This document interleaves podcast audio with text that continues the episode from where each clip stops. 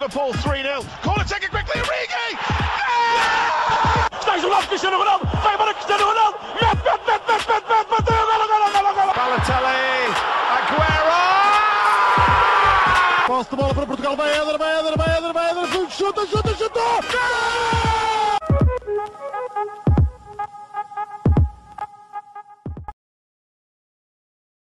Sejam muito bem-vindos a mais um episódio do podcast O Espaneca. Hoje, tal como sempre, estou acompanhado de Miguel Rocha e Rodrigo Canhoto e hoje vamos discutir um tema que me é próximo, que é, vamos falar um bocadinho do Sporting, do Ruben Amorim. Podemos dizer que é um Sporting rejuvenescido, que melhorou em alguns pontos bastante, mas em outros nem por isso. Yeah, exatamente. Eh, eh, vou dar, a começar só eh, a dar algumas informações. O Sporting com o Ruben Amorim fez oito jogos, sendo sete após a retoma. Uh, antes só tinha jogado com o Aves e ganhou 2 a 0 naquele jogo em que o Aves teve dois expulsos. Depois foi empate em Guimarães, 1 a 0 contra Passos Ferreira em casa, Tondela 2 a 0 em casa, ganhar fora ao Belenenses Chade 3 a 1, Gil Vicente em casa 2 a 1, uh, Moreirense 0 a 0 em casa e ontem, já que isto está a ser gravado no sábado, ontem uh, vitória por 1 a 0 frente ao Santa Clara em casa. Isto ao todo são 8 jogos, 6 vitórias e 2 empates, sendo que Ruben Amorim está invicto pelo Sporting uh, e também ao todo, contando o seu tempo no Braga, está invicto na Liga NOS. Uh, nos jogos pelo Sporting, uh, a equipa tem 12 gols marcados em 8 jogos e apenas 4 sofridos. isto, pode, isto é óbvio que tem dedo da, da revolução tática que fez o Ruben Amorim. ele implantou, implementou no, no Sporting o sistema 3 centrais que tinha no Braga, o, o 3-4-3 com dois médios centros e pronto, com, dois, com os dois extremos lá à frente, o que alterou, alterou muita coisa, podendo logo pegar no, no registro defensivo, em que temos apenas 4 gols sofridos em 8 jogos, uh, só que também deixou, tirando dos primeiros jogos, nos últimos está-se a notar um bocadinho a previsibilidade do ataque. Uh, Miguel, posso começar por ti. O que é que, o que, é que tens a apontar desta, desta tática do Ruben Amorim? Então, olá a todos. Um, acho que a tática de Ruben Amorim uh, passou muito também uh, por ele querer aproveitar, se calhar, outros talentos da, da formação e um, a melhor forma de os introduzir na, na, equipa, acho que passou por, por, esse, por esse esquema, esquema tático um, principalmente na, no Eduardo Quaresma, que passou a jogar na, na defesa central como titular, um, e por isso acho que passou muito também por aí pelo e pelo Mateus Nunes, também o médio. Um, acho que esses foram, se calhar, dois dos principais fatores que o fizeram mudar esse esquema tático, porque depois no, no ataque ainda não houve assim muitos jovens a jogar a titular. Um, mas acho que sem dúvida que esta tática do 3-4-3 uh, fez com que o Sporting passasse a jogar de uma maneira completamente diferente do que, do que a que jogava com, com o Silas. Um, eu, eu, se não me engano, acho que o Silas também já, já usou algumas vezes o, o sistema de três centrais um, não, muitas. E o próprio Kaiser, não. E o próprio Kaiser também já sim, sim, sim, sim, O Kaiser Exato. já, o Kaiser já. Mas já no, estou a dizer no sentido em que já teve a oportunidade de experimentar esse, esse esquema. Não digo que fosse recorrente, mas que já o utilizou. Talvez um, um jogo ou outro, mas sinceramente não me estou a lembrar. Tinha, tinha, tinha essa ideia. Uh, por isso é que estava a dizer que com o Ruben Amorim passar a usar este esquema tático uh, recorrentemente é que fez com que o jogo do Sporting mudasse. Um, sem dúvida que passou a jogar muito melhor do que jogava antes da, da uh, antes da paragem, um, porque o, o, Sporting, pá, sinceramente, eu lembro-me de ver a estreia do Ruben Amorim contra o Aves e não convenceu. O Aves teve dois jogadores pulsos e só depois é que o Sporting conseguiu marcar. Um, e não Sim, foi assim até... um jogo que convencesse também. Mas uh, atenção, que o Ruben Amorim nessa altura tinha três dias de treino. Pronto, exatamente. E depois teve a paragem um, e, ou seja, só fez um jogo. Um, depois teve algum tempo para, para preparar e depois a verdade é que também não voltou muito bem com o empate contra o Guimarães e o Guimarães também a ter o expulso. Um, mas a partir daí começou a embalar de uma certa forma. Uh, ganhou o Passo Ferreira 1-0, uh, ganhou a Tondela 2-0, ou seja, a aumentar sempre uh, a diferença de golos. Depois contra o Belenenses começou a perder, mas lá acabou por ganhar. Um, e depois a partir daí tem convencendo uh, até ao jogo da, da semana passada contra o Moreirense, uh, em que o Moreirense também teve um jogador expulso um, e o Sporting acabou por empatar com alguns lances de arbitragem, mas uh, a verdade é que empatou. Um, mas quanto, ainda quanto ao esquema, ao esquema tático, sem dúvida, que fez com que mudasse bastante na forma de jogar do Sporting. Um, e como eu disse, como falei no início, um, acho que sem dúvida que isso foi positivo para jogadores que passaram a ter a oportunidade de jogar mais. Uh, o Quaresma que passou a ser titular, uh, o Geraldes também passou a entrar mais vezes do que costumava entrar, uh, o Mateus Nunes que também passou a ser muitas das vezes titular, o Giovanni que passou a ter um papel muito mais importante na equipa, o Joelson e o Tiago Tomás que também passaram a entrar mais no fim do jogo, o Joelson só entrou há alguns minutos no jogo contra o Moreirense. Um, o Plata também acho que passou a ter um papel mais, mais importante na equipa, ao contrário, de, por exemplo, do Rafael Camacho, que, que passou a estar muitas mais vezes na, no banco. Um, mas tirando isso, uh, acho que foi positivo para a maior parte da equipa e também, claro, para, para os resultados. Rodrigo? Então, olá a todos. Um, eu antes de pegar aqui propriamente no Sporting, gostava de pegar ainda no Braga de Ruben Amorim, que era para perceber mais ou menos como é que esta equipa funciona. Como é que o esquema, o esquema tático do Ruben Amorim funciona. Como todos sabemos, pode ser um, um, um 5-2-3 ou também um, um 3-4-3, dependendo de quem está a jogar nas aulas. Uh, vou pegar aqui, por exemplo, no Braga de Setúbal, em que este Braga do Ruben Amorim venceu por 3 a 1 e já aqui se notava o lançamento de alguns jovens por parte do Ruben Amorim, como por exemplo o campeão europeu sub-19 por Portugal, o David Carmo.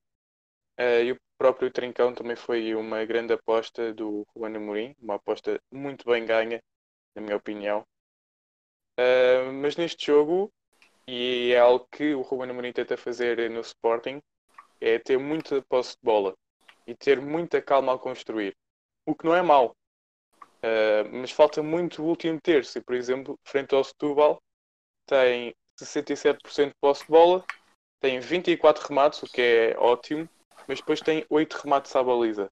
E acho que isso também acontece muito com o Sporting. Por exemplo, ontem, frente ao Santa Clara, 67% de posse de bola também, não, não tem os 24 remates, mas tem 11 remates, mas apenas um à baliza. Uh, ou seja, falta aqui qualquer coisa na, na frente de ataque ainda desta equipa do Ruben Amorim que consiga criar mais oportunidades e foi a tal previsibilidade que tu falaste, Blanco. De... Eu até nem sei se é de oportunidades ou se é mesmo da eficácia. Não é? Porque Sim, acho, exemplo, acho que o Sporting até cria algumas oportunidades. Há aquele lance do Sporar em que ele está quase dentro sim, da baliza e consegue meter a bola fora. Hum. Um, mas pronto, o, o, jogo do Moreirense é verdade, com alguns lances de arbitragem por exemplo, o penalti por marcar sobre o Coates ou até mesmo sobre o Giovanni, que esse ainda acho mais claro. Uh, outra vez 58% de posse de bola, 13 remates, apenas 2 à beleza. E tenho a dizer que, vou ser sincero, que esta equipa ainda não me convenceu, até porque no teste teoricamente mais difícil, o Guimarães não conseguiu vencer. É verdade que foi o primeiro jogo após a paragem, não é? Sim, sim, sim, sim, Foi o primeiro jogo uh, mas mesmo assim não convenceu, uh, ainda não me convenceu. A defesa acho que é o ponto mais forte do Sporting nesta altura, uh, o que era o mais fraco até antes da paragem, onde chegavam a sofrer 3 golos por jogo, 4. Estou-me agora a lembrar do Basek Sair e do Famalicão, por exemplo. Não me fales do Basek Sair, obrigado. e o próprio Rio Ave, não é? É aquele jogo em que o Coates faz o hat-trick de penalti. Mas, isso, mas isso, é um caso à parte, isso é, isso é diferente. Sim, é um jogo sentido, atípico, é verdade. No mas sentido em que. É, é fragilidade defensiva, eu estou a reforçar a fragilidade defensiva, ou seja, é porque os jogadores do, do Rio Ave conseguiram entrar na área, porque senão não haviam penaltis. Sim, claro, é? mas no sentido em que eu acho que, muito rapidamente, nesse jogo, o, a tática não era o problema, só que tem lá culpa ao Kaiser, por exemplo, que um gajo se lembra de fazer três penaltis num jogo, né? Sim, é um, é... um caso atípico, mas eu só queria Sim. reforçar a fragilidade defensiva. E a culpa não é só dele, porque os, jogador, ele, os jogadores do Rio Ave, se não me engano, entravam muito entre o espaço dele e do Acunha. se não me engano. Sim, mas é é, é, tudo, é tudo mérito do, do Carlos Carvalhal por conseguir ler as Claro. fraquezas do, do Sporting. Eh, e tinha um ponta de lança muito forte, que era o Taremi. Sim, sim. Mas pronto. Eh, acho que o Ruben Amorim faz muito bem em apostar nos jovens que o, que o Sporting tem, é das melhores academias de Portugal. Ehm, tem usado com mais frequência o, o Plata, Mateus Nunes, o, o Edu. O Max já era titular e, na minha opinião, tem de continuar a ser porque é o melhor guarda-redes que o Sporting tem. Apesar de acharem de haver pessoas que acham que é o Renan, mas acho que o Max Quem é que acha isso? Eu já vi comentários a dizer porque é que ele mete o Max, é muito inconstante, é muito inseguro. Acho que ele tem do- dois problemas. Sair dos postes, acho que ainda, ainda lhe falta um bocado, e jogar com os pés. Nesse Pois. aspecto tem de Só- melhorar. Curiosamente são exatamente os mesmos problemas que tinha o Rui Patrício. Eu- Exatamente. Ahm, pois, acho que uma aposta que para mim é, é muito boa por parte do Ruben Amorim é o Nuno Mendes. Acho que tem muita qualidade e acho que, na minha opinião, é, é para jogar no, em vez do Borja ou do Acunha à esquerda. O Acunha ainda não me convenceu a central. Ah, não fez maus jogos, mas também não, não foram bons. Ele, Ahm, ele só fez um jogo completo, a central, que foi este do Santa Clara, contra o Moreirense. Sim, foi lá Moreirense encostado foi- tipo 10 minutos, Uhum. ou lá o que é que foi. para, para ajudar para o ataque. Não foi? Sim, sim. Não foi, era Eh, para dar entrada ao Nuno Mendes, que foi até a partir dele que criámos as nossas melhores oportunidades. Sim, Uhum. claro, para dar mais largura, mais Sim, sim. velocidade, talvez. Eh, e acho que o Nuno Mendes é uma aposta e ganha. Dois jogadores que eu acho que já mostraram que não têm qualidade para estar no Sporting são o Dumbiá, que foi uma miséria este jogo, eh, com o Santa Clara, várias bolas perdidas no meio campo defensivo eh, e que deram oportunidades ao Santa Clara que não soube aproveitar. E outro é o Rafael Camacho, que é verdade que o Ruben Amorim tentou usá-lo a ala e não funcionou bem. Não o usou a extremo. Portanto, vamos ver. A ala, para mim, não consegue jogar. E outra. E acho que- ao nomeado ao Golden Boy, está bem? Respeito. Ahm, mas acho que outro jogador que poderia sair do 11 inicial do Sporting era o Sporar. E acho que o Ruben Amorim ainda não apostou num jogador que para mim é, é dos melhores da formação do Sporting, que é o Pedro Mendes. Acho que poderia dar mais tempo a ele. Ele tem usado mais o. Como é que ele se chama? O Tiago Tomás? Tomás Tiago? Sim, sim, sim. não é? Tiago Tomás, Tiago. Tomás, que até entrou com a camisola Ronaldo no, no seu Uhum. primeiro jogo. Ahm, epá, ainda não vi grande coisa, vi que ele leva amarelos por existir, ah, mas ainda não vi grande coisa dele. Ele contra a Santa Clara tem lá um lance ah, muito bom que dá uma cueca ao adversário, não é? Mas depois o, o lance não dá em nada. Mas mostra-se que é, um, que é alguém que pensa rápido e, e decide rápido e consegue embaraçar-se de um, de um lance com alguma facilidade. Mas mesmo assim, acho que o Ruben Amorim podia apostar mais no Pedro Mendes. Sim, Olha, Deixa-me só aqui acrescentar hum, que eu tinha essa ideia, Blanco. Hum, pelo menos em três jogos o Sila já utilizou o sistema três centrais, que foi contra o Porto em casa, Portimonense em casa e contra o Las Clins em casa. Hum, ok. Fico Não, só tá- para deixar o que- Não, sim, sim, sim. Tens todo o direito de Ah. provar que está certo. Outra coisa, eh, eu já tinha falado disto, não sei se já em algum podcast, acho que foi no do Gonçalo, mas sobretudo em off já tinha falado disto, que era eh, usar o Eduardo Quaresma o mais rápido possível. Acho que está ali um central de muita qualidade. Eh, até agora cometeu um erro, é verdade, contra o Belenenses Chato que dá origem ao gol deles, mas acho que é um central muito seguro, bom a sair a jogar, pensa bem os lances, não vai muito à queima e acho que está ali um, um grande jogador. E o Joelson, que tem 17 anos, não é? 18 ou 17? 17, sim. Eu tenho 17. Acho que é para é, ir sendo lançando com calma, não como muitos adeptos do Sporting, que é metê-lo a titular, porque se aquilo corre mal, ah, fica queimado para o resto da vida. Portanto, acho que o Ruben Amorim está a gerir muito bem o tempo de jogo dos jogadores. Sim, acho que sim. Isso é um. Isso foi um das principais coisas que o Ruben Amorim fez desde que chegou, foi apostar nos jovens. Falando um bocadinho do, do 3-4-3 de Ruben Amorim, que eu pelo menos inter- interpreto mais como um 3-4-3, sim, eh, na maior parte das vezes. Sim, os Eh, laterais sobem muito. Nuno Mendes e o- os alas. Nuno Mendes e o Ristowski. Sim, sim. Eh, eu acho que os três centrais, lá está, deram uma, deram uma solidez defensiva ao Sporting que já não se via há muito tempo. E é algo que também permite eh, utilizar os centrais para construir muito mais. Porque, ok, pelo menos o Coates e, aliás, eh, o Mathieu tinha essas características, mas pronto, infelizmente o Mathieu foi. Ai, não quero falar sobre isso. De Pronto. Uh, o Coates não tem assim tanta característica de, de- construir jogo, já teve mais, mas entretanto não arrisca tanto, talvez também porque pronto, quer ser, quer arriscar menos, quer ser mais seguro, quer, quer ser o patrão da defesa e não quer ser, sei lá, o Iniesta. Uh, portanto, ele tem utilizado ao pé do Coates. Sim, talvez, talvez Não- não melhor. tem- acho que não tem essa qualidade para sair a jogar. Obviamente que o, o Mathieu foi dos centrais nos últimos tempos em Portugal a sair a jogar. Eh, pá, tantas vezes que ele agarrava na bola, parecia o Maradona e ia até Pois outro é. lado do campo e depois voltava, mesmo já com a sua idade avançada. Pá, para, o futebol português perdeu aqui um grande jogador. Mas acho que o Coates, pá, Talvez o, o, o melhor a sair eh, com os pés é normalmente o Borja, agora, ou o Acunha que jogam daquele lado esquerdo, porque pronto, tem as características de, de laterais. Mas acho que o central mesmo, acho que daqui a uns tempos vai ser o Eduardo Quaresma e ele prova que já sabe sair muito bem a jogar. Agora já não me lembro contra quem é que foi que ele sai a jogar e dá assim logo uma cueca a um, a um Ah, adversário no... logo no início da acho, que foi, jogada. acho, que foi logo no, acho que foi logo contra o Passos Ferreira, se não me engano. Foi em- eu lembro que o Sporting estava a jogar em casa. Foi dos Sim, primeiros, sim. Sim, foi, acho que foi contra Deve o ter Passos sido Passos Ferreira. Ferreira, sim. Pá, Sim, mas que eu- está está ali uma, uma minadora para o Sporting. Sim, mas eu, eu por acaso discordo contigo na parte em que o Borja e o Acunha são os melhores a sair a jogar. Por, óbvio que tem essa vertente de laterais, mas eu acho que do, do eixo defensivo, acho que o melhor a sair a jogar é mesmo o Edu. Porque, por exemplo, essa, essa vertente de sair a jogar eh, desde trás é algo muito importante na tática do Ruben Amorim. E algo que se viu logo foi contra o Moreirense que o Edu não jogou, provavelmente para gerir ritmo e etc.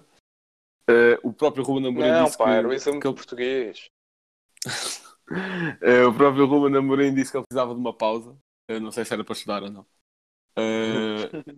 Ma- mas notou-se logo que faltava ali alguém para construir. E nesse jogo tivemos tanto o Borja como o Acunha centrais. Eh, no lugar do, do Quaresma tivemos o Neto, que pronto, eh, não dá aquela segurança a sair, mas foi algo que faltou muito.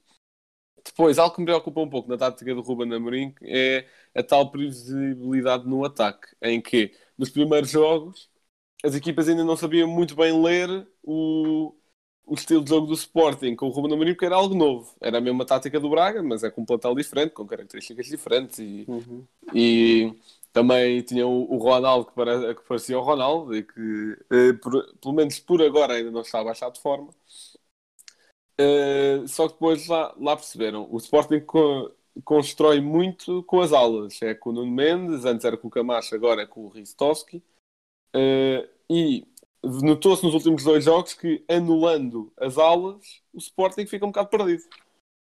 Porque a partir daí é tudo movimentos muito previsíveis. É, a bola chega à ala, eles correm para tentar sacar cruzamento. A bola chega ao extremo, eles tentam cortar para o meio. É coisas, coisas que, que um jogador vendo um ou dois jogos do Sporting percebe logo. Um jogador ou um treinador. Até nós, até nós. Sim, exato. E Por isso é que não- estás a dizer isso. Sim, nós não somos propriamente experts do futebol. Eh, É, fala por ti. pá, acho que podemos os três concordar que apenas somos três, três gajos que estão aqui a mandar umas postas de pescada que se calhar Uhum. podem estar totalmente erradas. Eh, Basicamente Mas- é isso. Exatamente. E, e pronto, depois é essa, essa tal coisa de. Outra coisa que eu acho que também bastante, bastante frágil na- no sistema do Ruben Amorim é o meio campo. Porque eh, com bola, o meio campo, se não tiver o Vendel, esquece. Se não tiver o Vendel, pode é tentar outra, outra combinação ali, mas que não, resulta. funciona. Houve um Olha, jogo. o exemplo disso foi o Moreirense. Pois, Foi exato, ele decidiu tirar as, du- as duas peças mais importantes logo no mesmo jogo. O que, o que pronto, o Sporting lá está, ainda continuava com o domínio do jogo, com a posse de bola E, e acho que outra coisa que também faz o Ruben Amorim não aproveitar tantas oportunidades é que, algo que eu já reparei, é que ele, ele dá instruções específicas aos jogadores para não arriscar. No sentido em que tu vês isso mais na parte, na, na parte defensiva, que é quando eles conseguem a bola, no, por exemplo, na grande área ou entrada da grande área, o Ruben Amorim não quer que eles saiam a jogar. O Ruben Amorim quer, que, quer, quer que ele despache a bola. Seja para fora, para canto, para a frente, para onde for. Ele não quer arriscar nesse, nesses casos. Eu acho que isso também se pode aplicar um pouco ao ataque, porque o, pronto, os únicos que criam são o Giovanni e o Plata, porque têm essas características.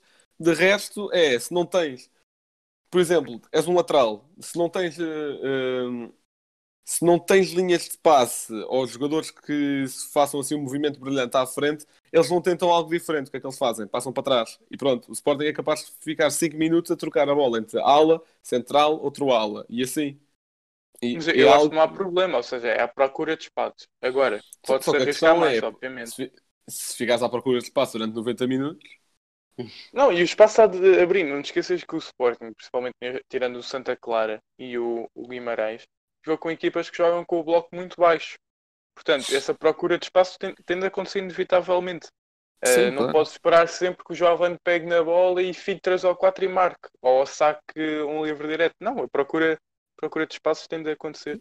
Pois, isso é outra coisa, que é a maior parte dos golos do Sporting vieram, ou boas oportunidades, De até bolas falaste paradas. daquela dos, dos Sporar, são de bolas paradas. O Sporting virou um Porto e ninguém me contou nada. Mas eu acho que não há só problema- aquela, só aquela picardia. nisso. Só aquela picardia. Eu acho que não há problema nisso. Ou seja, eh, as bolas paradas são elementos do jogo, pensam para se utilizar. Sim, claro. O Porto, acho que esta época tem 12 gols a partir de canto, ou seja, ótimo, não é? Quer dizer que a partir de um canto surge ali uma oportunidade de gol clara. Só que, E- só que isto também diz-me da coisa, que é, ok, a maior parte das tuas oportunidades são de bolas paradas. Apanhas uma equipa que é menos faltosa, estás tramado. Não, não, é bem, necessariamente. não, não necessariamente a partir, de, a partir de faltas. Como o Rodrigo estava a dizer, o Porto marca muitos gols de canto. Canto Mas não, isso é o Porto. faltas. O Sporting acho Sim, que só ok, marcou pronto. um gol de canto, que foi o Coates. De resto, os nossos cantos Sim. são assim nada de outro mundo. É sim, mas eh, já que estavas a fazer a comparação ao Porto, o Porto, mesmo sendo bastante eficaz em bolas paradas, já tem esses 12 golos de cantos. Acho que penaltis deve ter para aí mais cerca de 13 golos, que o Alex Celso tem 10, o Fábio Vieira marcou mais um, Sérgio Oliveira acho que já marcou um e o Soares marcou outro. Ou seja, 13, já vai em 25 golos de bola parada. Mais de livre, que acho que temos mais dois, faz 27. Nós temos 64 golos ahm, na, na Liga. Ou seja, o Porto cria mais oportunidades e o Porto que isso, estás a ver? O Claro, Rocha, sen- o Rocha sentiu-se ofendido. Não, não, não, não é sem ter. Estou estou não, eu sei, eu que- percebi. É claro que o Porto que queria o Porto mais. cria isso mais oportunidades sem ser de, de, de bola parada. Ou seja, Sim, isso, é um, isso- é um momento importante do jogo e o Porto tenta aproveitar ao máximo e consegue. Mas não Olha, deixa de criar é o outras oportunidades. nem de penalti. Ou seja, se, se, uma equipa é boa a aproveitar as bolas paradas, não há nada de mal nisso porque são situações Sim, de claro que jogo não. Que, que são, são para ser aproveitadas. Mais vale isso do que, do que, não, do que não as aproveitar. Do que o Até porque esse- esses momentos podem ser decisivos. Sim, São- claro. Olha, para Claro. mim, sabes que para mim, um, um momento em que eu fico mais nervoso a seguir ao penalti, claro, é o- são os cantos. Acho que são dos lances mais perigosos que há no futebol. Porque são quase 20 jogadores dentro, dentro da área. Um, Pá, pode bater em uma alguém, bola, pode acontecer uma bola, qualquer coisa. uma bola a ir para o meio deles todos a 2 metros da baliza. É dos lances mais perigosos que para mim Yeah. existe no futebol. Eh, e mesmo assim há equipas que não os aproveitam, também por mérito defensivo da- das equipas adversárias. Mas Ou no caso, no caso do. Sporting, eh, sim, também. Mas no caso do Sporting é assim, eh, aproveita mais os livros, se calhar, do que outra coisa. Mas, mas isso se calhar é um aspecto também que, se for bem aproveitado, pode vir a trazer resultados. Porque isso também já funcionou com o Sérgio Conceição.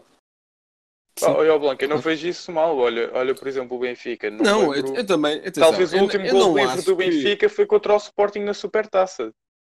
Do Sim, Grimaldo. mas, mas atenção, eu, eu não acho que usar bolas paradas seja mau. Eu Uhum. acho que só usá-las e nota-se que destes 12 gols marcados, para aí 9 vieram de bolas paradas ou, ou subsequente, ou uma coisa parecida. E isto é óbvio que há uma tendência de estar-se eh, a basear e encostar-se à sombra da bananeira de, de bolas paradas. E isso Sim, não pode sim, acontecer. isso Isso, claro depois entra na mentalidade de uma equipa. Sim, sim, isso, isso também acho que é. Não, não pode mesmo acontecer, eh, porque depois se os, se os jogadores ficam habituados a marcar só golos de bolas paradas, também não, não querem outra coisa e se calhar nem se esforçam tanto para, para criar outras oportunidades. Bem, há bocado já tinham, já, já tinham pegado no Rafael Camacho, no Pedro Mendes e, e também no Quaresma, no Mateus Nunes, etc. E é óbvio que é uma tendência que o Ruben Amorim lança bastante jovens. Só uma nota ao que tinham dito há bocado, obviamente que eu não acho que o Camacho deve ser titular no Sporting, porque nestes jogos já foi testado a ala, a extremo direito, a extremo esquerdo, não rendeu em lado nenhum. Eh, o Pedro Mendes é outra coisa que eu não percebo, como o Rodrigo tinha dito, eu acho que ele não é um eu acho que ele não é só por ser alto e conseguir cabecear, não é por isso que é um avançado demasiado fixo para o sistema do Ruben Amorim. E, Pelo e contrário, uma- Eu, eu disse isso em off, não disse no podcast, Ah. disse em off. Então pronto, já, já não tinha lembrado. Uh, mas pronto, é, e pode ser uma boa alternativa, é explorar que começou bem pós-retoma, mas que agora não está tão ativo no sistema de jogo.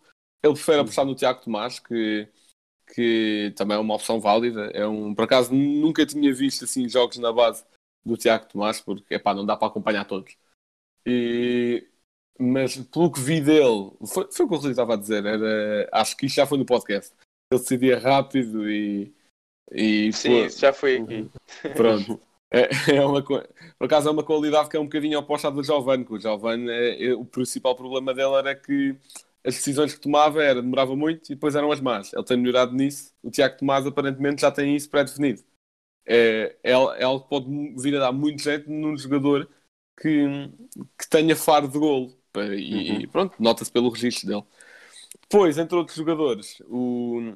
depois foi o Edu Quaresma, que eu não me vou alongar muito porque foi, foi o que eu disse, é, é apostar porque é um jogador com extrema qualidade que vai ser titular da nossa seleção mais cedo ou mais tarde.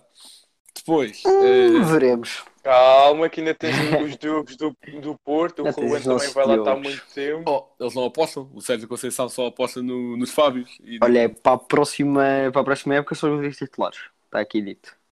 Tá bem, vamos ver, vamos ver. Oh, respeito ao Mbemba. Já vos deu, olha, deu-vos pontos em Passo de Ferreira. Olha, por acaso, surpreendeu. Depois, ainda temos o Mateus Nunes que é, é assim, eu acho que o Mateus Nunes tinha lugar no plantel do Sporting, mas não a titular. Porque Não me convenceu. Sim, Pois é, porque ele nota-se que tem um- um- uma boa visão de jogo e é, é muito bom a vir a jogo. Nota-se aqueles passos que ele faz de um lado eh, do campo ao outro que são muito bons mesmo. Pá, só que tirando isso é um bocado curto. É, Eu acho que perde é- muitas bolas no meio campo, pelo menos nos perde muitas bolas é no meio campo perigoso. a tentar arriscar coisas, no- a tentar Uhum. forçar um- uma qualidade de drible que provavelmente Mas não olha, tem. Ah, mas o, o Mateus Nunes, e isso era das principais características dele. Eh, eu fui ver quem é que era este Mateus Nunes, Ruben porque foi dos primeiros a quem é que o Ruben Amorim apostou e eu não conhecia. Eh, eh, pá, e no Sub-23 ele tinha muito essa coisa de baixar quase ao pé dos centrais e buscar bola, pintar 3 ou 4 e avançar com ela. Eh, e acho que o Ruben Amorim está a tentar fazer isso, que é jogar com dois boxes to box, não é? Ou seja, os dois conseguem ir para a frente e para trás. Mas acho que o, o Sim. Mateus Nunes ainda, ainda não tem o, o pulmão necessário para aguentar isso numa primeira liga. Ahm, e acho que principalmente no final dos jogos nota-se que ah, já joga mais com o coração do que com a cabeça e comete mais erros no final dos jogos do que no Hum. início.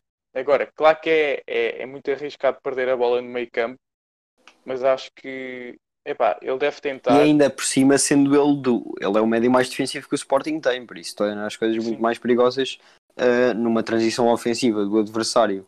Ah, ter os três centrais pela frente apenas pode, pode ser perigoso. Como Sim, estavas a dizer, se ele, se ele às vezes vai buscar a bola aos centrais e tenta construir ali. ele, ou seja, tu estavas a dizer que ele passava por uns jogadores e, e lá virava jogo ou Ah, começava a construir. Sub-23 ele, ele era uma máquina e, e por Pronto, isso ter sido mas, chamado aqui mas se ele tenta fazer isso numa, na nossa na primeira liga, onde se calhar não é que tenha muita qualidade, mas onde ele não está habituado a jogar, um, e se ele vai perder bolas ali naquela ainda antes do meio campo, é sempre arrisca- arriscado. Ou mesmo depois, Sim, claro. na posição em que ele joga, é sempre perigoso. Desculpa lá, Blanc, queria só aqui deixar. eh, não, não. tranquilo, tranquilo. Uh, depois, tirando esses dois, ele só prestou, se não me engano, mais dois, que foram no Nuno Mendes, que também já falámos aqui, que é um jogador, acho que está a ser a melhor aposta tirando o Eduardo Quaresma. Acho que dá aquela largura e velocidade Yeah. necessárias a, um- a qualquer sistema com três centrais. E outra opção foi o Joelson, que fez só dois jogos, entrou contra o Gil Vicente e contra o Moreirense. E eu, eu, sinceramente eu acho que tê-lo posto contra o Moreirense foi uma decisão um bocado arriscada. Porque ok, ele é aquele jogador que podia desequilibrar e, desen- e- e abrir o jogo para o Sporting. Só que meter um miúdo de 17, acho que é 17 anos, 17, Uhum. sim. de Com o 17 jogo anos, empatado. com um jogo empatado, Uhum. aos, acho que ele entrou aos 75, acho que é meio caminho andado para se ele não fizesse um bom jogo, e eu acho que ele fez, uma, fez um jogo normal. Pronto, também não teve muito tempo para fazer o que é que fosse. Mas acho que seria meio caminho andado Ele para, entrou aos 65. para o queimar, não é? Uhum. É, Não, mas houve. eh, eu, eu, nesse aspecto, discordo de ti. Acho que ele fez bem em apostar porque no banco não tinhas assim mais desequilibradores. sim, é, é que é esse o, sei- único, não sei. a única coisa. Não sei quem. Eu não, sinceramente não conheço o Gonçalo Inácio que estava no banco. Eu acho que ele é. Eu acho É que central, é extremo. central. É central, exato, exato. Eu também tinha essa ideia. Depois só tinhas mais um para desequilibrar, que era o Camacho. Não é? E É, pronto, sim. já, sabemos- Ainda bem já que sabemos o que é o Camacho. e acho que faz sentido apostar eh, no, no Joelson. Acho que é um jogador com muita qualidade ele mostrou isso na, nas categorias jovens Sporting. Que era um jogador que desequilibrava muito é um, um jogador com muita qualidade. Muita qualidade mesmo. Agora, falta numa coisa que é a cabeça. E outro aspecto, eu acho que ele não, não se pôde notar muito porquê. Porque acho que o Giovanni tenta levar o protagonismo todo para ele. E acho que agora ele está não é armado em Bruno Fernandes, porque não era preciso o Bruno Quem Fernandes andar, a- andar- não era preciso o Bruno Fernandes andar a pedir a bola, porque toda a gente metia a bola nele. Mas ele pede, e viu-se, por exemplo, no último lance do Sporting Moreirense, pá, em que o Jovem podia ter feito outra coisa e rematar a entrada da área. É verdade que é um remate perigoso, e, Um e remate se fosse muito gol, perigoso. toda a gente toda a gente gostava, epá, mas o que eu notei, principalmente nos últimos minutos, é que ele queria fazer tudo sozinho e o próprio Acunha eh, chateia-se no último lance e os jogadores na área estão todos a gritar Giovanni e ele tentou arrematar, ou seja, uma coisa é o Bruno Fernandes que sabe que está ali e se rematar provavelmente é gol. Eh, outra coisa é, é o Giovanni, não é? Teve bons jogos, mas agora, agora não se sabe. Sim, foi, Vamos foi o que o Bruno Fernandes tinha dito em relação ao Giovanni. Não sei se vocês viram, mas após o primeiro gol de livre do Giovanni, o Bruno Fernandes tinha dito que tinha ligado ao Giovanni, tinha falado um bocado Yeah, com ele. Sim, ele ia ele tinha dito o seguinte, acho que foi ao Canal 11, que é o Giovanni, quando as coisas correm mal e sobe-lhe à cabeça, ele fica muito em baixo. Por exemplo, após, o, após aquele período bom com o Peseiro, raramente ouvimos falar do Giovanni. Ou vá, depois daquele grande gol ao Rio Ave, tirando isso. Yeah. E quando as coisas correm bem, isso também sobe muito à cabeça. Foi algo que o, o que o Bruno Fernandes disse que o Giovanni tinha de trabalhar. Ele vai muito pelo momento. É um, Uhum. é um jogador muito extremo, ele não consegue ter essa, Uhum. esse discernimento. Isso é um campo. aspecto muito, muito importante, não é? Pois Tens é, a claro. cabeça, cabeça fria, estás a perder, ter a cabeça fria porque calma, é preciso fazer aqui coisas e o que é que o treinador pede para construir desde trás, portanto não vou aqui pegar na bola, armar-me em Maradona, que é para depois perder uma oportunidade. É assim, Ah. não, é que ele, não é que ele se calhar não tivesse a qualidade de, de desequilíbrio para isso. Aliás, ele teve um lance, Sim, claro. ele teve um lance parecido em que passa tipo por 3 ou 4 contra o Tondela. Mas a questão é que ele não pode querer ser a vedeta e a estrela sempre. É óbvio que, Claro. é, óbvio que é assim, se eu, com a idade que ele tem, que acho que são 22 ou algo parecido, se eu em 6 jogos se marcar 5 jogos pelo, se marcar 5 gols pelo Sporting, provavelmente isso também me ia subir à cabeça. Sim. Eu- Só que a questão E é acho que aí é, é- é trabalho para o Ruben Amorim fazer. É, olha, Exatamente. tem, tem jogado muito Ainda por bem cima, o Ruben Amorim e é que, que já teve essa experiência como jogador. Não sei se com tanta qualidade, mas sim. Sim. Pronto, o Ruben Amorim não era propriamente um Ronaldo, mas era um jogador que pronto, teve, Sim, vários, sim, anos, teve vários anos no Benfica. Foi, Sim, Teve naquelas é- era mais um jogador. Ele, tá, ele teve lá, na minha opinião, porque era um, ele nunca foi assim um, um grande jogador. Era um, ele dava muito jeito? Porque fazia imensas coisas. Era, conseguia jogar Era um 10, defesa, 8, 10, eh, lateral direito, lateral esquerdo. O Jorge Jesus chegou a usar em não sei quantas posições diferentes. E dava também é jeito o por causa Jorge disso. Jesus, né? Sim, verdade. E também dava Com o jeito Jorge Jesus ele termos até de- podia jogar guarda-redes. Exato. Mas pronto, eu e o Rodrigo tivemos aqui um, um grande debate sobre alguns jovens, de forma que o Rocha quase não disse nada. Se quiser dizer alguma coisa Não, eu- sobre alguém. Não, eu estava a gostar da vossa discussão, porque também não quis interromper. Ahm, mas, assim, basicamente, eu acho que dos, dos jovens que, ele tem, que o que o Ruben Amorim tem lançado, para mim, os melhores são, sem dúvida, o, o Nuno Mendes e o, e o Quaresma. Ahm, depois o Mateus Nunes, que foi, acho que o primeiro em que ele apostou até, e é em que o Varandas disse que ia pagar o, o Ruben Amorim ou algo do do género. Ahm, Sim. acho que é o, para mim o que está a desiludir mais, porque sinceramente pá, não, não gosto muito dele. Ahm, acho que o Rodrigo Fernandes apenas jogou alguns jogos, acho que ele já se tinha estreado com o Silas, se não me engano. Sim, e ele Um, até jogou Liga Europa com o, com o Silas. Exatamente. Um, E eu gostei dos, dos poucos, dos poucos minutos que, que ele fez. Um, quanto a, outro- a outros jovens mais na, na fase de ataque, olha, só que um à parte, um médio que faria que poderia entrar muito bem e é que acho que sem dúvida que na próxima época vai entrar e que já começou a treinar com o Sporting, que é o Daniel Bragança. Yeah, sim, claro. sim. Esse é o médio. vai- vai entrar é muito bem. está na.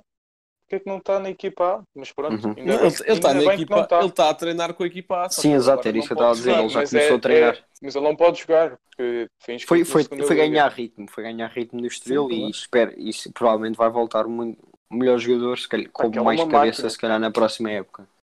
Ah, mas quanto, é quanto aos máquina. avançados, o Rafael Camacho também estava aqui a jogar muito mais, o jogador vindo do Liverpool, ahm, tem desiludido um pouco. Todos nós achávamos, Miguel. Todos nós achávamos. Eh, o Gonzalo Plata, um, ele desde, a desde o início da época foi sempre muito poupado.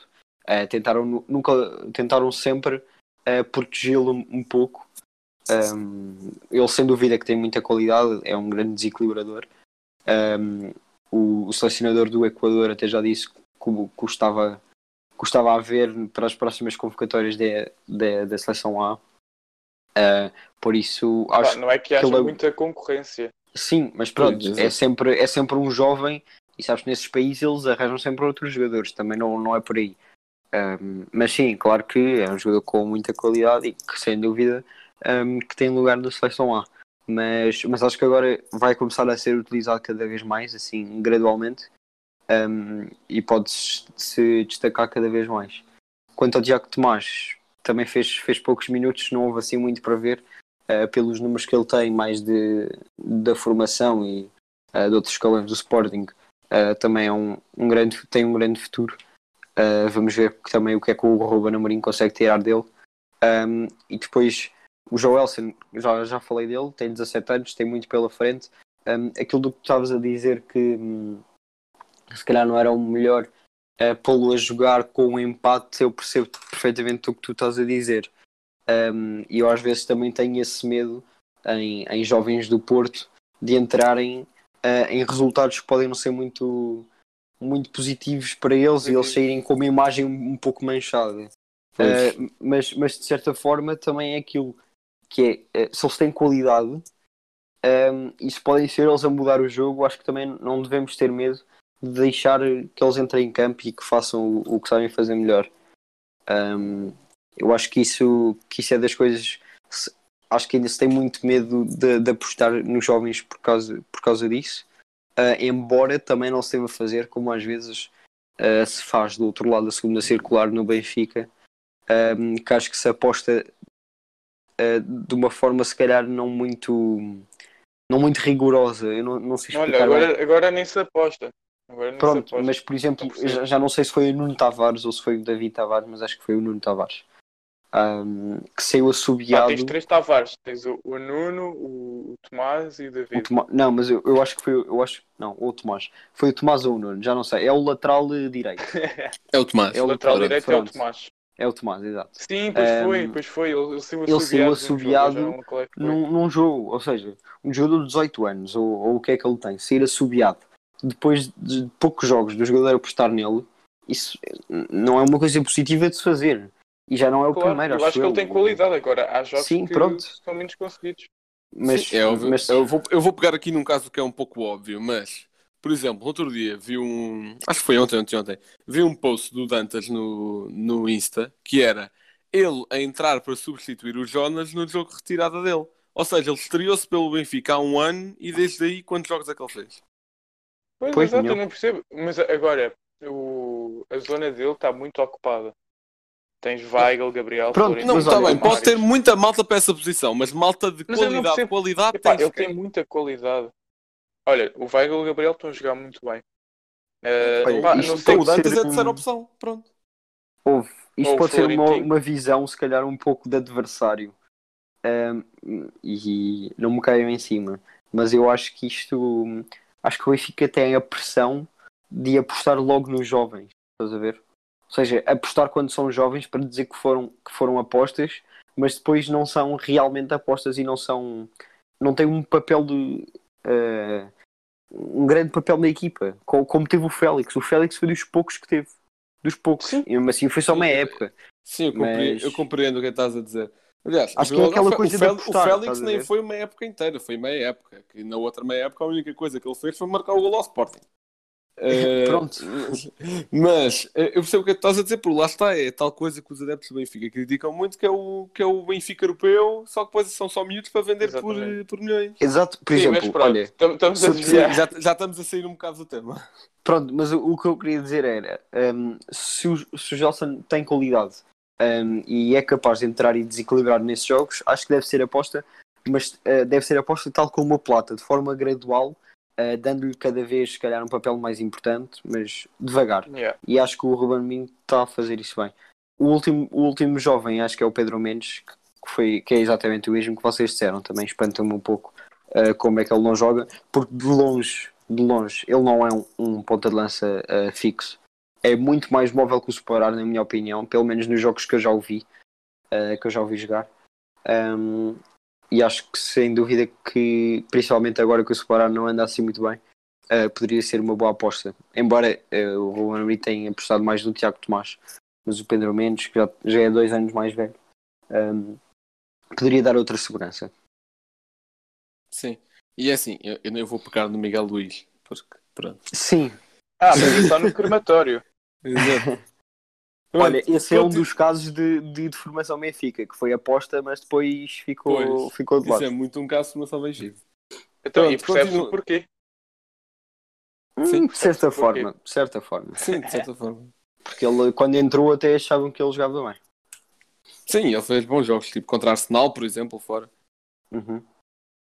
Continuando. va- Vou-vos perguntar aqui duas, du- perguntar duas perguntas, faz sentido. Eh, antes, antes, antes de terminar aqui o episódio, que é a primeira é a seguinte. Todos nós sabemos a quantia pelo qual o Ruben Amorim foi para o Sporting. 10 milhões que, que já se transformaram em 14, entretanto. Não sei se Eh, não vão aumentar. Pois, acho que entretanto o Sporting já falhou todos, o- todos os prazos de pagamento do Ruben Amorim. Portanto, é, é- é- eu, eu acho que vai sair impressão- tipo 40 milhões. Eu acho que quando o Varandas disse que o Mateus Nunes ia pagar o Ruben Amorim, acho que é só depois de vender o Mateus Nunes. É, calhar, vamos, vamos esperar para que o Mateus não saia e depois vamos pagar o depois Ruben Amorim. pagamos o Ruben Amorim. É isso mesmo. Mas pronto, a minha pergunta é: posso começar pelo Rodrigo? Eh, achas que o Ruben Amorim já justificou ou irá justificar o, o investimento? Em relação à primeira, acho que ninguém pode dizer que, que já justifica, a não ser um, adepto do Sporting que estava muito deprimido eh, e agora foi aqui para ganhar pontos. Então, então isso são todos. Eh, Pronto. Pá, calma, não. Tu, tu tens eh, o discernimento de dizer que ele ainda não vale. Olha, eu Claro. vou-vos dizer aqui eh, os, os cinco treinadores mais caros do mundo. Primeiro está um português, André Vilas Boas, que sai por 15 milhões para o Chelsea. Mas pronto, toda a gente sabe o poderio eh, financeiro que o Chelsea tem. Segundo, Brandon Rodgers, sai do Celtic para o Leicester por 10 milhões e meio. Mas toda a gente sabe. Olha, neste momento o Ruben Amorim já ultrapassou, não é? Com essa Ah, coisa pois. toda. Se calhar até ultrapassou Vilas Boas. Eh, mas pronto, e o Brandon Rodgers está a fazer um grande trabalho no, no Leicester. Eh, em quarto está o Mourinho, que sai do Inter para o Real por 8 milhões. Toda a gente sabe que o Real Madrid tem dinheiro e da qualidade do Mourinho. talvez aqui, uh, na contratação de treinador mais falhada, Mark Hughes sai do Blackburn para o City por 6,2 milhões. Mas Também pronto, contratam para o City um treinador do Blackburn, queria o quê? Mas pronto, toda a gente, toda a gente sabe que o City tem dinheiro. E destes clubes aqui, todos têm dinheiro, não é? À exceção do Sporting. Uh, e pronto, depois há aqui no top 10 ainda o Real Madrid, talvez o clube que mais gasta dinheiro em treinadores. Uh, depois está aqui o Chelsea também, quando o Mourinho foi para lá pela primeira vez. E está outra vez o, o Liverpool. Portanto, há, são clubes com muito poder financeiro. E o que tem menos aqui é o, é o Sporting, obviamente. Uh, atualmente ainda não justificou os pronto, 14 milhões até ao momento gastos. É verdade que supostamente são 10, mas são 14, na verdade. E, sinceramente, a não ser que o Sporting ganhe a Champions, vai justificar. Eu sei que o Sporting está tá desesperado por um, por um campeonato há anos. E, pá, nunca vivi isso de não sei, vá, mais de. Acho que foi 3 anos que o Porto foi com o Vitor Pereira, não é? Tricampeão. Uh, Sim, foram tricampeões. Foi, o máximo foi, foi 3 anos que não fui campeão. Portanto, não sei. É, eu não, eu não é recomendo essa experiência a ninguém. não sei o que é que é. Mas olha, estás melhor que os adeptos do Boa Vista. Isso é verdade. Estou mais um ano. Estou melhor por ele mais um ano. Pá, e. Pá, não sei o que é que é essa experiência e talvez para os adeptos do Sporting, se o Ruben Amorim lhes der um campeonato talvez valha o dinheiro. Pronto, vai ser uma alegria enorme, não é? Se o Ruben Amorim der um campeonato. Agora, se, se ele não der, na minha opinião, ele teria dar pelo menos um, um bicampeonato para valer os 14 milhões. Toda a gente sabe que o Sporting está em crise financeira, tem muitas dívidas e até o momento pode-se dizer que está a ser uma aposta ganha para o Varandas e vamos ver como é que funciona a próxima época para o Ruben Amorim. Um, mas não, ainda não vale os 14 milhões e vamos ver se algum dia vale. Rocha? Bem, olha, eu acho que aqui é, sou muito pragmático. O Rodrigo estava a dizer que só que se calhar só com um bicampeonato é que valeria os 14 milhões, mas acho que é muito menos que isso. O Sporting já não é campeão desde 2001, 2002, se não me engano, um, e por isso e, e, desde aí o futebol tem evoluído muito. Uma das coisas que o futebol tem evoluindo é no valor que os clubes recebem quando entram para a Champions. O Sporting, ao ser campeão, entra diretamente para a Champions, recebe 45 milhões. Por isso acho que por aí, uh, se o Ruben Amorim conseguir ser campeão e receber esse valor, eu acho que compensa logo o valor pago por ele. Um, embora não deixe de ser um valor muito avultado uh, para, um, para um treinador que ainda não deu provas dadas uh, nem de perto como o Rodrigo estava a dizer, dos treinadores mais caros, o, o Vilas Boas, que foi para o Chelsea por 15 milhões, uh, ganhou uma Liga Europa e foi invicto na Liga Portuguesa. O Brandon Rodgers está a fazer um grande trabalho no Leicester um, ehm, e por isso, e o Ruben Amorim depois fecha o top 3. Ou seja, e, e, só tem uma diferença de 500 mil euros para o Brandon Rodgers, uh, embora agora já, já esteja quase a chegar aos 14 milhões, como estavas a dizer. Um, ehm, só aqui também neste, neste top 10 de, de, treinadores mais caros, destacar também um outro treinador do Sporting que hum, saiu do Sporting para o Mónaco por 3 milhões, que foi o Leonardo Jardim. Um, e que sinceramente, se calhar agora é o justificou. Uh, pois, justificou. Sim, sim justificou, foi campeão. Um, mas se calhar o Ruben Amorim agora, se calhar já os adeptos não estão tão de pé atrás como gostariam quando souberam que o Sporting ia pagar esse valor por ele, uh, se não me engano, não sou adepto de Sporting. E, lo, e logo por um ex-jogador do Benfica, também é um, é um fator. Isso é a mesma Exato. coisa de agora te dizerem que, sei lá, o Rui Costa vai treinar o Porto. Exato, eu percebo essa frustração e nem de perto nem de longe que aceitaria isso no Porto. Um, e depois também pelo mesmo valor o Porto também comprou o Sérgio Conceição Onantes. Um, por isso foram, foram estes pelos 3 milhões. Sim, pelos 3 milhões. Ah. Um, e por isso estes, estes dois treinadores valeram o pouco dinheiro, que não é pouco, mas no mundo do futebol até é, uh, pelo que foram comprados, uh, e o Ruben Amorim já vai mais no quádruplo do valor. Um, e vamos ver se se compensa. Eu acho que a minha teoria é muito essa: se conseguir o acesso à Liga dos Campeões, eh, vai ser muito positivo e compensa os 14 milhões. Bem, estava eu mais a, não, não em termos monetários, mas mais sentimental. Ou seja, como tu disseste, o Ruben Amorim vai para o Sporting com já com essa responsabilidade de, ok, se eu não ganhar, vão dizer que foi o Benfica que me pôs cá e não sei quê. Eh, portanto, epá, acho que se ele não der muitos títulos ao Sporting, está tramado. Sim, isso, isso pode pesar, esse fator pode pesar, de qualquer das formas. Eu neste tópico tenho de, tenho de concordar com o Miguel. Eu acho que eh, pegando também um bocadinho no- na parte sentimental que o Rodrigo estava a dizer, mas abordando um de outra forma, que é o Sporting já não é campeão, fez agora com esta época 18 anos. Nenhum de vocês sabe o que é que é estar 18 anos sem ser campeão, pois não. Eu não Pá, sei. o Benfica teve, dizer- teve uma altura, mas eu nunca soube. Não, estou a dizer vocês na vossa vida. Ok, Pá, ok. não. Máximo Pronto, 3 é- e o Rocha eu- o máximo 4. Pronto, Acho eu eu. também, não te- eu também não experienciei o, o- completamente todos os 18 anos. Mas já tive com pessoas Não, não, Não, mas calma, tu não sabes o que é que é ser campeão. Tu não sabes o que é que é ser campeão. Sim, que é isso é ainda pior. Isso é ainda pior. Rodrigo, tu é máximo 4, não é máximo 3. 4 levaram tetra.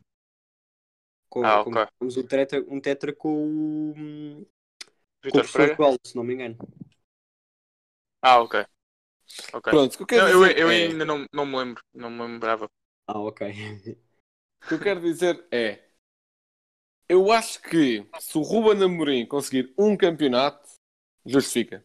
No sentido em que, eh, pronto, podemos pegar naquela parte financeira que o Rocha estava a dizer, mas também na, na questão sentimental é o Sporting está desesperado para ganhar um campeonato e se forem Não precisos interessa 14 quem é o milhões- treinador já. Exato, já não interessa. Se forem precisos gastar 14 milhões treinador peseiro. que finalmente. Não, eu ia dizer que um treinador que finalmente conseguisse meter o Sporting a jogar para ser campeão. O Peseiro não dá. Ah, ok. Pronto. Eh, se for preciso gastar 14 milhões nesse estilo de treinador, que isso pague, desde que dê resultado. É assim, eu sinceramente eu acho que na estrutura do Sporting como um todo, acho que neste momento ainda há muitas partes a limar para ser campeão. E não estou a falar só da presidência, estou a falar de outras partes da estrutura do futebol também.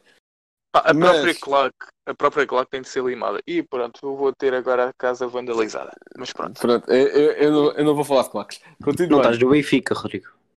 Ah, exato. Ah, pois é, desculpa. No, no máximo, no, máximo, te- no máximo, tipo, invadiam-te o jardim e dava-te com o cinto, não sei.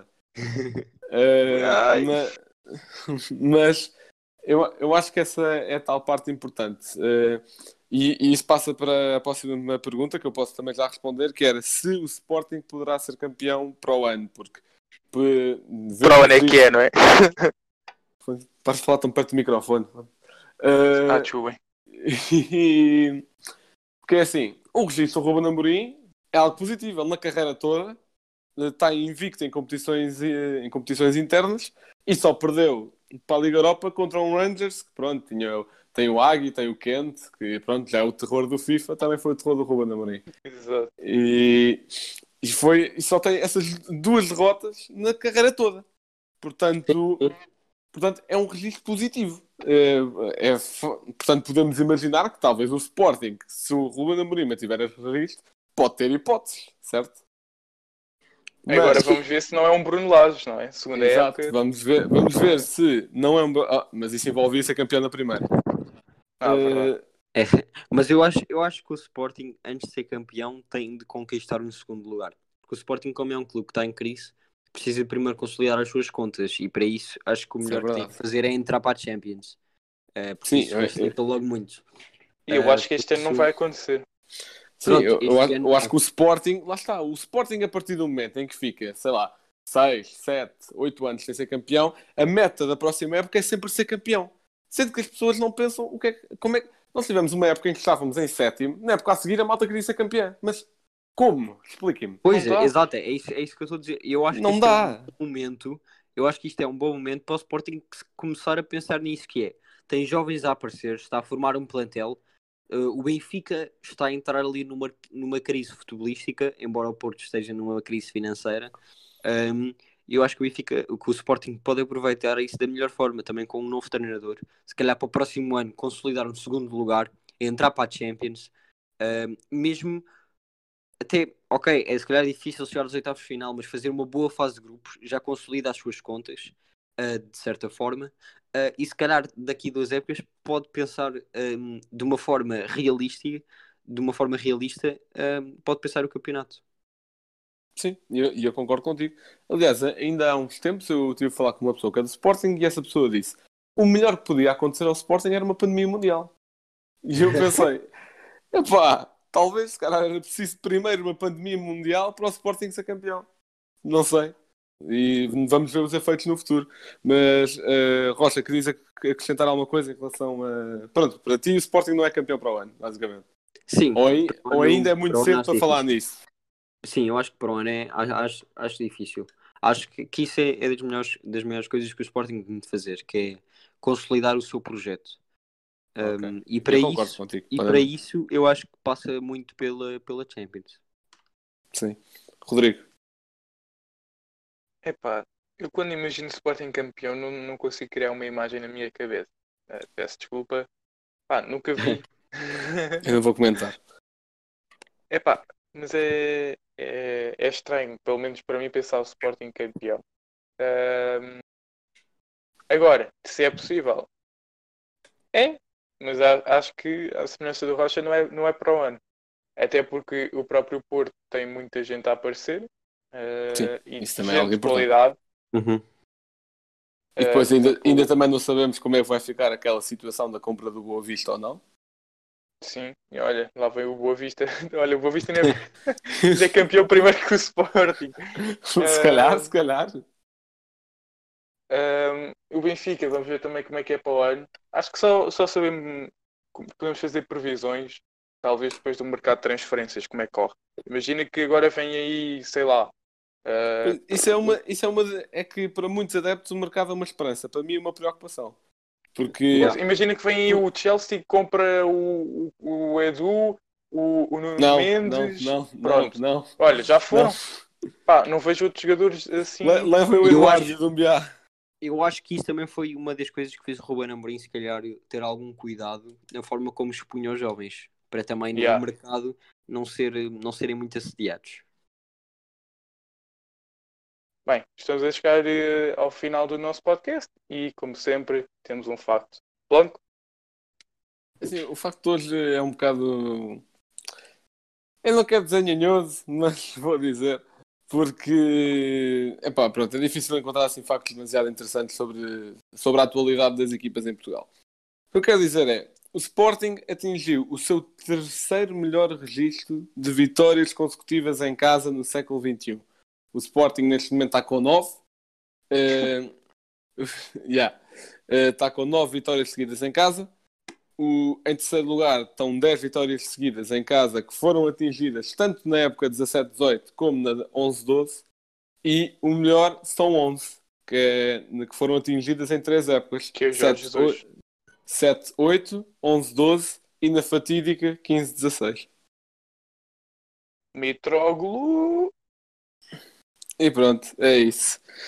Bem, espero que tenham gostado do episódio. É, é um tema que me fragiliza muito falar sobre. E ainda por cima, quando juntando a, a, palavra campeão à mistura, é algo que é algo que me supera. Portanto, sigam-nos nas redes sociais, Instagram, Twitter, para, para verem os nossos comentários mais aprofundados sobre alguns temas. Por exemplo, já no Twitter tivemos a fazer o comentário do sorteio da Champions.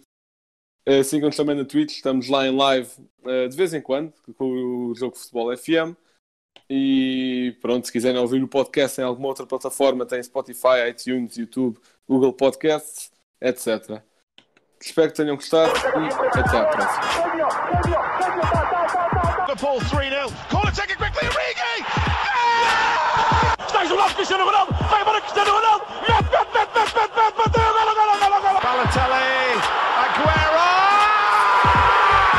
de bola para Portugal, vai Eder, vai Eder, vai Eder, vai Eder, chuta, chuta, chuta! Gol!